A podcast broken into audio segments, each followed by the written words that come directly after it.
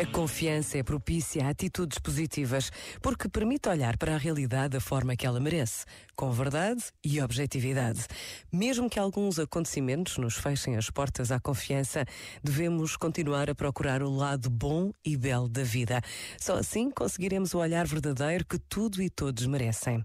Um minuto é quanto basta para nos questionarmos sobre o valor da confiança na nossa vida, sabendo que confiar em Deus faz toda a diferença. Pensa nisto e boa noite.